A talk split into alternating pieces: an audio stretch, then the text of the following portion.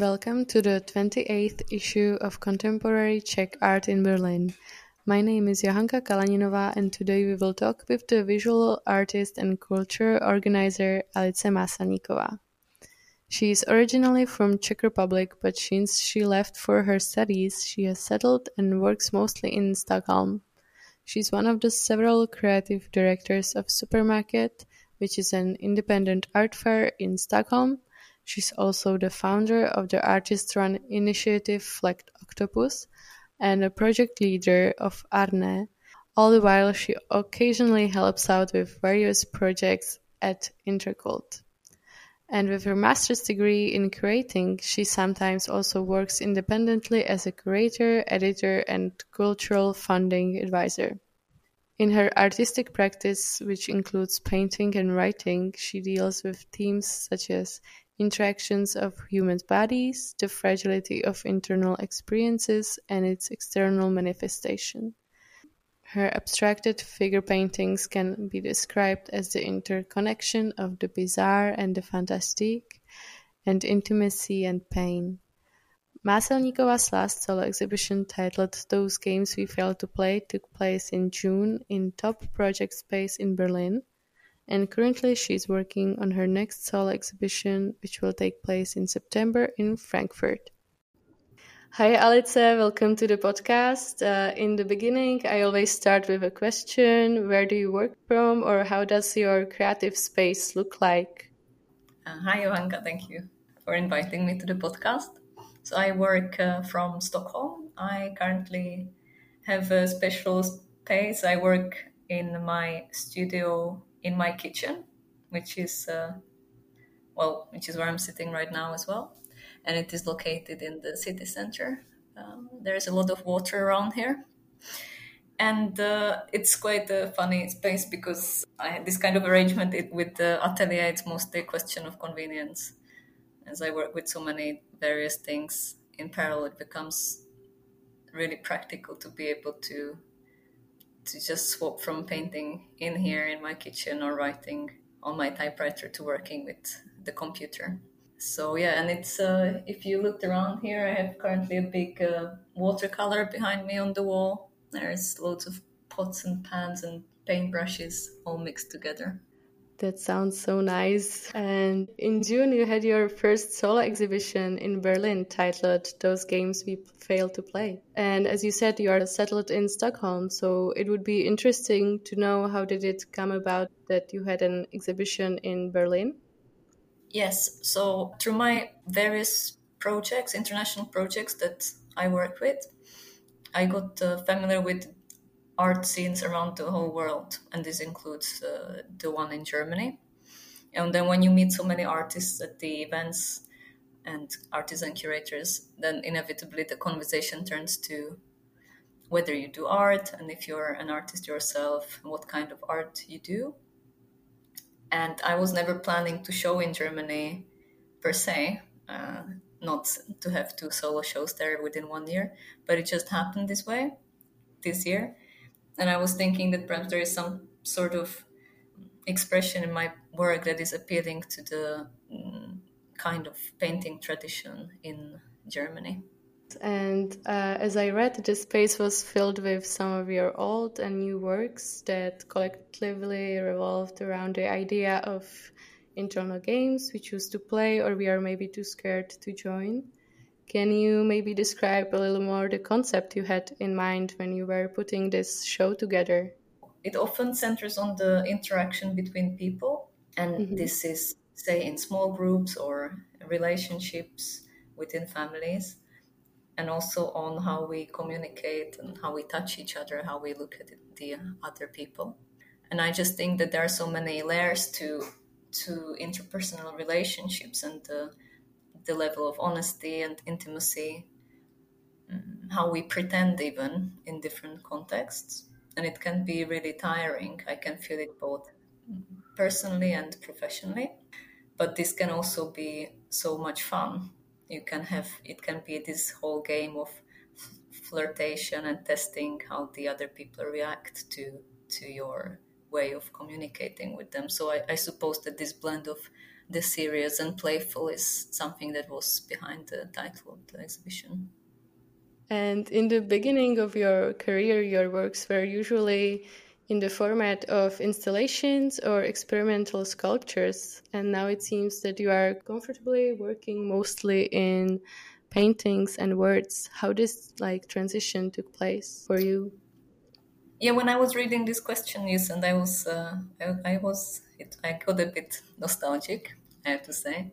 And I think it's a really nice observation, actually, because it touches on the subject on the subject of art education and how complicated it can be for me at least when i think about uh, art schools and the influence that our art teachers have on young artists as they start their career and as you stumble around and try to find your way around so actually, it's quite simple because I have I have always worked as a painter, even um, before going to art college, and I that is how I would always describe my art practice as a painter.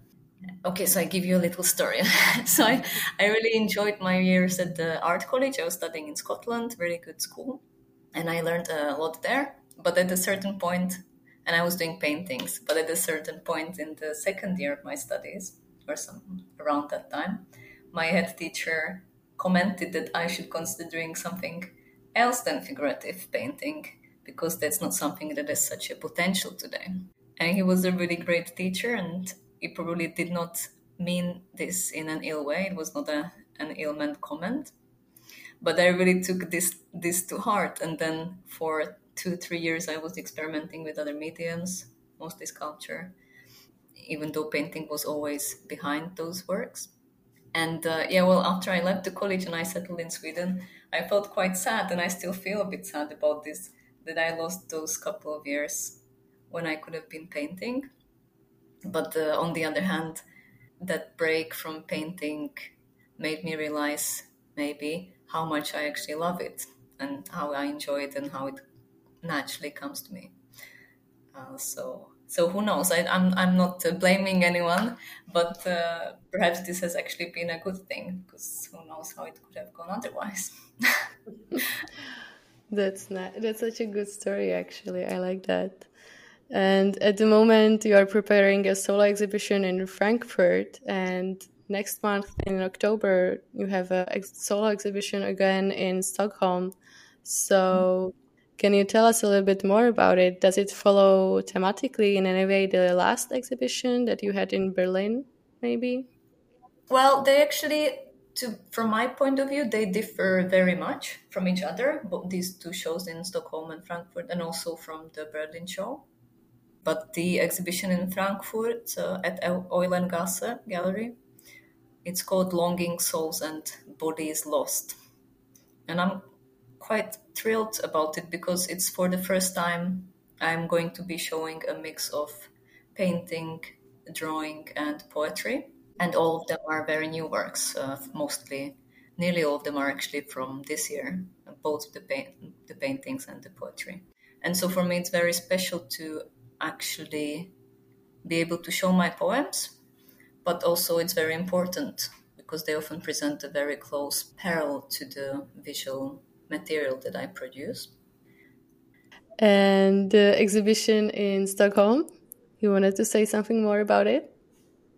Oh yeah, well, so I'm, I'm, I'm both. Uh, I'm also quite thrilled about that show because both of these exhibitions are special. I mentioned why why this one is special in Frankfurt because of the mix of the three expressions, and then the one in Stockholm, it will be only or nearly only uh, water-based uh, watercolor works. And as you said, uh, most of your works now uh, kind of go in together with an accompanying uh, text or like poetry text, which, uh, as I interpret it, it provides kind of a look inside what is going on the painting.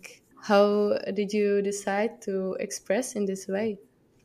I think that this uh, way, this working with the bodies of mine, it borders on some sort of obsession, nearly. And uh, there is just something in the human flesh, and but also its connection to the mind and, and the spirit, the more abstract entities and how they are intertwined. That fascinates me. And I like to observe other people.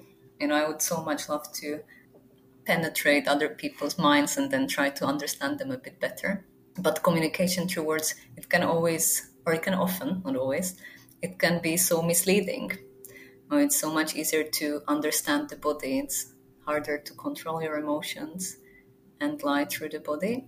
And I think all those small gestures and these glances and how you tilt the head and touch someone else, that for me it captures these uh, subtleties of our existence.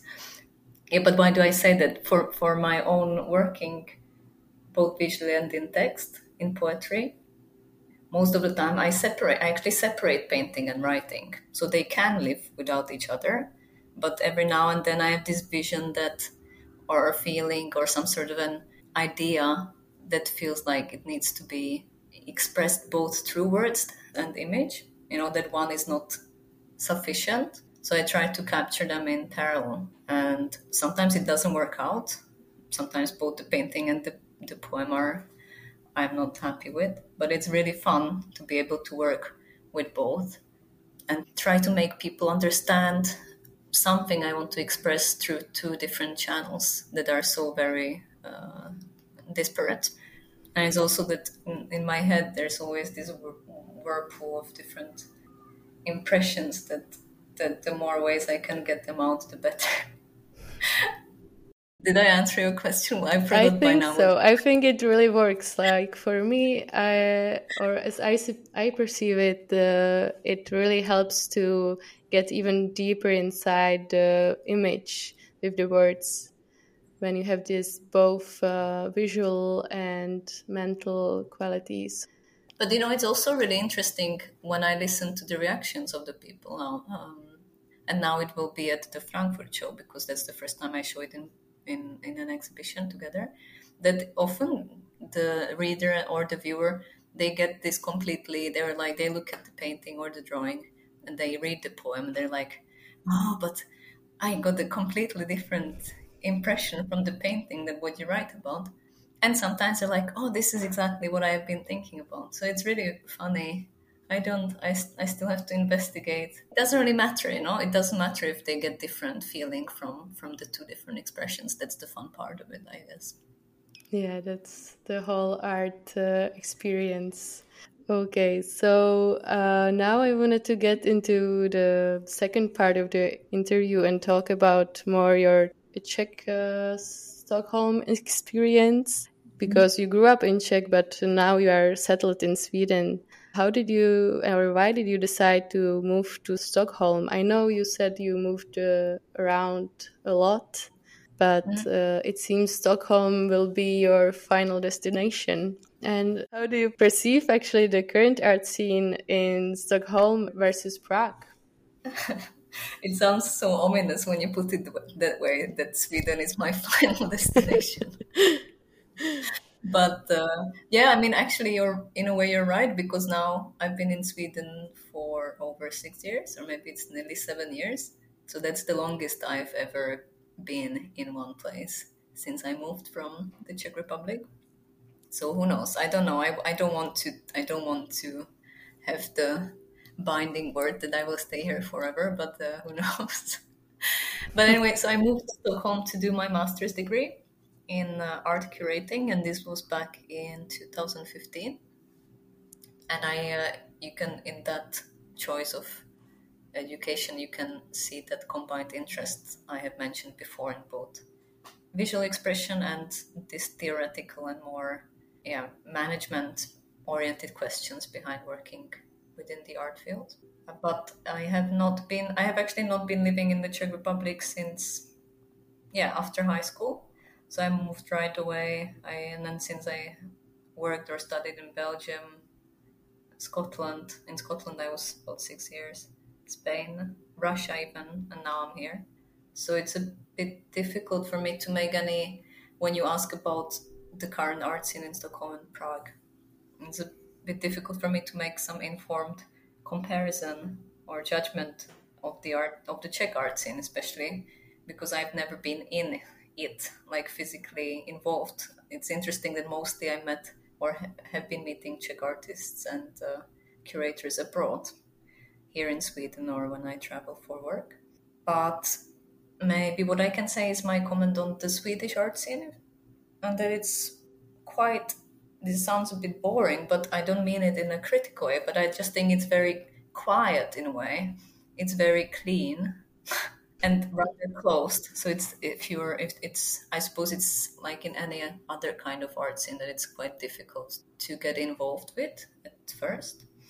But here, what I mean by clean, it's that even the underground and more artist-run art scene here is pretty organized, and they're self-aware and uh, also aware of where you can get funding, for example, or how to um, how to run an art gallery. So compared to say Central or Eastern Europe, I think there is this there is nearly no chaos in that sense. Like everywhere else, the, the art scene here is mostly centered in the capital in Stockholm, but they have there is a really good scene in Malmö, which perhaps feels a bit more vibrant and there is more of these underground vibes. And then Sweden is quite, though it has the same amount of inhabitants as the Czech Republic, about 10 million, it's a much larger country, so you have you have art initiatives and institutions that are spread around the whole land, and uh, I mean also because of the distance, it it can be a bit difficult to cooperate or communicate with, with each other. I think you can feel it here. Mm. In terms of galleries, I think you have some really world renowned or internationally renowned spaces, and you can find really good art and really bad art as anywhere else. Um, and I have my bias for painting, so I always look around for good painters, and you can find many good painters at the art colleges here. I think the education here is is uh, very open, it's very sort of laid back, but it's you, you have many young artists coming out who become well known. Given this bias I mentioned for painting, I'm just organizing a painters salon. It's the second edition we did the first one with my initiative called Flat Octopus last year, and it will gather over 70 Sweden based painters in one group exhibition. So it will be very fun. And about Flat Octopus, I read that the exhibition takes place in uh, apartments. Is it true? Yes, it's true. That was our initial, uh, that has always been our concept. That's why we're called Flat Octopus flat as in referring to flat apartments and also flat hierarchy. But uh, we have had quite a few shows in apartments, and it's really fun to experiment with that idea here in Sweden in particular because it's so difficult to because Swedish people are very sort of private and it takes so much time to get invited into someone's apartment. You know, it feels nearly like you have to marry them in order to to be able to get into their their room. so we thought I thought it would be really fun to actually turn the private into the public and organize exhibitions in apartments. And we've been doing it for some time, but then uh, COVID came and we had a bit of a break in doing the apartment shows, and instead we focused on collaborations with other galleries. But now and the next year we are hoping to get back to it. And it's been a really interesting experience. I just like the small things in this. I like that i like that people are a bit confused when they come to to the apartment and then they don't really know you know they don't know if it's art or if they can open the cupboard and take a, a glass or if or if they should treat it more like a regular gallery or once we had it was really rainy and muddy so i prepared these uh, you know these old shoe covers like you okay. used to put on during the 90s and then plastic ones yeah yeah yeah. And then the visitors were actually it was really cute. They were just so happy. They're like oh this is so fun that we can put on these shoe covers so it was good and then we had these 50 people in blue plastic shoe covers walking around the the exhibition so it, it made some nice uh, images. I can imagine. It sounds like uh, like an artist's experience, but also a cool gallery experience. and the social experiment. social also. But you are really active in many artist run initiatives in uh, Stockholm. I'm so surprised how you have so much time to do everything. You are also a creative director of Supermarket in Stockholm, uh, which is an independent art fair. Then Arne, which is an artist run network Europe. And mm-hmm. also, mm-hmm. you are a project manager at Intercult. And can you maybe introduce to the people what a supermarket is and maybe invite them for the next uh, fair that's happening? Certainly. Well, Supermarket Stockholm Independent Art Fair, it's an art fair for artist run galleries, not commercial galleries or with some sort of alternative framework. And every year in the spring, we organize a fair where we invite about 60, 70 spaces from around the world and Sweden. And each of these spaces, each of these galleries, they have their booth and they show their own little exhibition. So it's this format of an art fair. And on top of that, we have a, a really dynamic program of talks and performances, meetings where we try to connect the various initiatives with the local art scene we invite the local curators and institutions to meet them. And it's just it's a four day event so it's this really big thing and it's a it's really stressful but it's really fun and you have 200 300 artists coming together and meeting. So it's uh, i think uh, it adds something else to the art scene here in, in stockholm. And the next edition supermarket 23 takes place between 11th and 14th of May 2023 in Stockholm. So you're very welcome. Please come. And oh yeah, as we talked about Czech Republic before, you said that you haven't been there for a long time.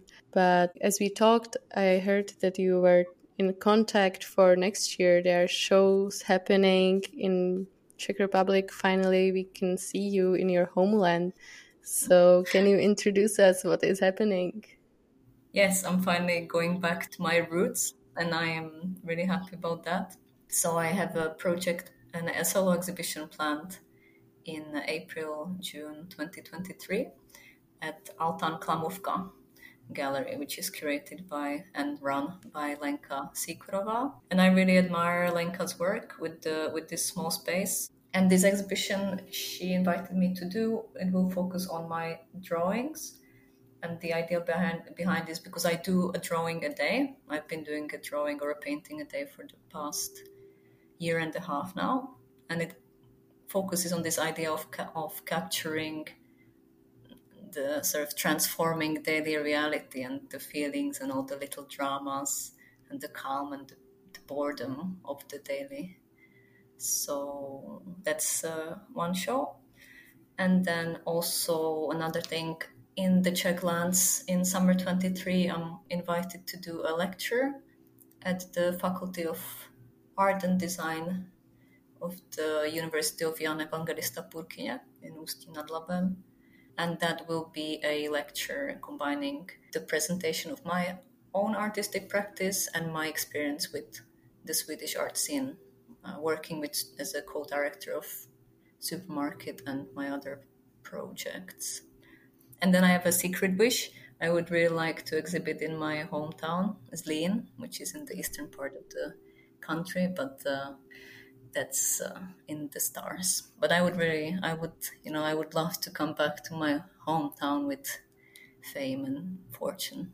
I hope that the wish comes true soon. And thank you so much for this interview. And I wish you a lot of luck for the next two shows.